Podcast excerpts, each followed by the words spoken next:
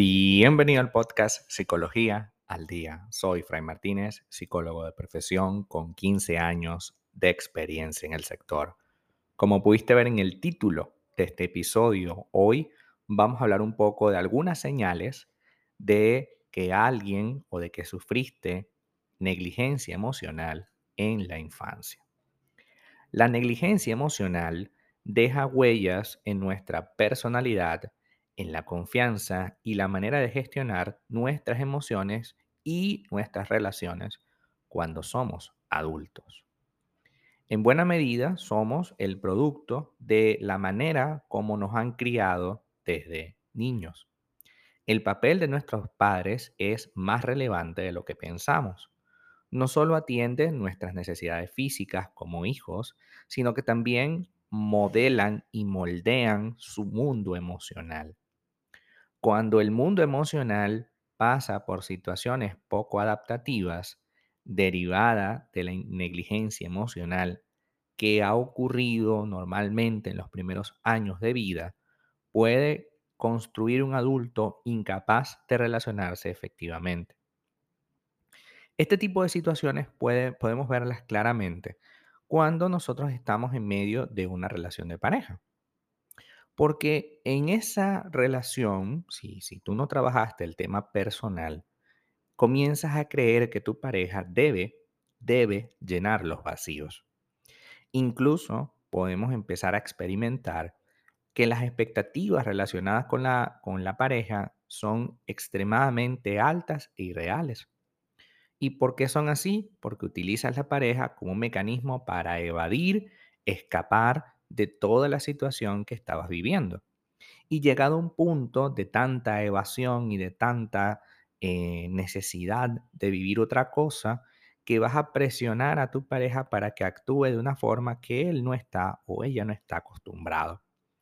Y no tiene por qué acostumbrarse, porque tus grietas, tus heridas, tus carencias del pasado, tienes que trabajarlas tú. Pero uno de los puntos, una de las señales principales por las cuales uno se da cuenta que nuestra pareja está sufriendo de o sufrió durante mucho tiempo de negligencia emocional, tiene que ver con eso, con la necesidad de que nosotros, su pareja, llenemos esos vacíos emocionales que esta persona tiene, haciendo de ella una persona que generalmente puede verse como apegada como necesitada de nosotros, pero sin duda algunas eh, va, va deviniendo en una situación de apego emocional terrible de identificar rápidamente. O sea, sí, le, la puedes ver, pero identificarla como, mira, esto es lo que está pasando y tenemos que tomar decisiones, a veces cuesta mucho. La negligencia emocional entonces implica una carencia, algo que era necesario, que debió haber ocurrido, pero que no se obtuvo hay determinadas necesidades que no fueron cubiertas y cuya demanda fue sistemáticamente ignorada por nuestros padres. ¿Cómo se produce la inteligencia, la negligencia, perdón, la negligencia emocional? Pues se produce a través de ignorar las necesidades del niño, ridiculizar y despreciar sus emociones, eso incluso puede ocurrir en la vida adulta, es decir, hay padres que incluso teniendo los hijos adultos, los ridiculizan y desprecian lo que sienten, ¿no? Premiaron formas de afrontamiento o de gestión que no eran nada adaptativas, como la violencia o la indiferencia, padres que premian o castigan a través de la ley del hielo. No lograron o lo hicieron en contadas ocasiones que el niño se sintiera protegido frente a su entorno y rara vez demostraron un cariño o amor. Frases como si no haces tal cosa, ya no te voy a querer igual, pueden ser muy efectivas para lograr que el niño haga lo que queramos, pero también muy peligrosas para su diálogo interno, porque estamos criando un niño que tiene que ser dependiente de lo que la otra persona le exija y sumamente sumiso, es decir, no puede expresar la opinión que tiene con respecto a la situación, sino que tiene que dejarse llevar por el otro, porque si no, ya no lo van a querer. En esencia, tenemos que aprender a que ser una persona complaciente, que se preocupa excesivamente por agradar a los otros y de cumplir exactamente con las demandas que el otro espera de nosotros, puede llegar a ser uno de los principales conflictos que podemos tener en pareja, porque no es que no nos guste que la otra persona haga lo que queremos, por supuesto que nos gusta, pero llega un punto en el que la situación ya no tiene autonomía y se transforma la persona en una especie de esclavo emocional del otro. Ante la anticipación de cualquier posible conflicto, estas personas con negligencia emocional de la infancia optan siempre por ceder y utilizan la frase famosa de es que yo no quiero problemas con mi pareja y entonces yo me callo. O entonces yo no digo nada, entonces yo acepto lo que diga.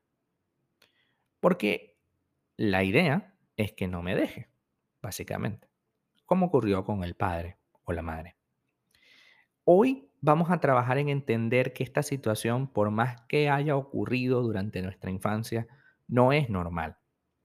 Por más que haya ocurrido con las personas más importantes de nuestra vida emocional, como son nuestros padres, definitivamente eso no está bien. Y no está bien porque no podemos estar dependiendo o siendo dependientes de otras personas para ser feliz. Es necesario, imprescindible, que entendamos que nuestra autonomía y nuestra independencia emocional son necesarias para vínculos fortalecidos. Yo voy a tener un mejor vínculo con otra persona si y solo si soy independiente emocionalmente de ella porque si no lo soy, corro el riesgo de estar constantemente preocupado por agradarle, preocupado porque me valide, preocupado por cumplir con las expectativas del otro, pero menos preocupado por algo tan básico e indispensable como que cumplan con mis expectativas, con tener expectativas. Esa frase muy común de yo no le exijo nada, yo no sé por qué ella o él me exige tanto, no tiene sentido, porque exigir tomar partido, decidir es parte indispensable de las relaciones. Y no puede ser aquello de yo no le exijo nada, yo lo acepto tal cual, porque lo que estamos haciendo es condicionando. Yo no te exijo, tú no me exijas. Yo no te digo, tú no me digas. Y, ese condicionamiento no va. La relación es una escuela para mejorar nuestras capacidades. Hasta acá nuestro episodio del día de hoy. Muchísimas gracias por quedarte aquí hasta el final. Eh, si deseas saber más sobre mi contenido, www.fraymartinez.com. Para consultas online, www.fraymartinez.com y también sígueme en mi Instagram, arroba fraymartinez20. Muchísimas gracias y hasta el próximo episodio.